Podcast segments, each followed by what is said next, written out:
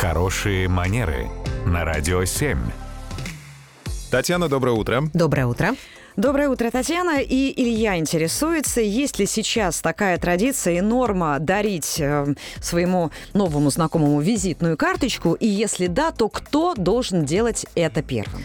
Но на самом деле надо сказать, что сегодня, конечно, вот эти современные технологии привнесли определенные новшества в эту традиционную процедуру и церемонию, когда мы обмениваемся визитными карточками с новыми знакомыми. И иногда это можно делать без бумаги. Да, например, предложить отсканировать QR-код или как-то по-другому обменяться контактными данными собеседником, не используя непосредственно визитную карточку. Но в целом сама по себе традиция никуда не ушла. Она все еще существует, особенно в достаточно консервативных деловых кругах все еще обмениваются визитными карточками карточками.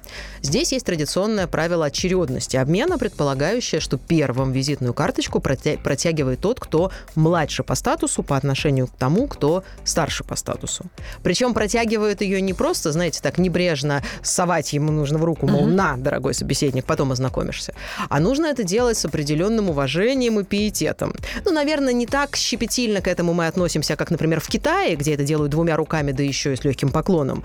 Но в нашем случае все равно равно небрежность, она тоже не демонстрирует ничего хорошего, поэтому с уважением, аккуратно, желательно даже повернуть визитную карточку так, чтобы визави было удобно ее сразу получить и прочесть, что там написано, не переворачивая ее, не крутя в руках, чтобы всем было от этого хорошо. При равноценности положений. Обычно, если мы говорим о ситуации хозяин-гость, тогда хозяин первым протягивает визитную карточку по отношению к равному по статусу гостю. Спасибо, Татьяна. Э, вопросы, напомню, можно и нужно задавать с помощью нашего сайта радио 7.ру. Радио 7.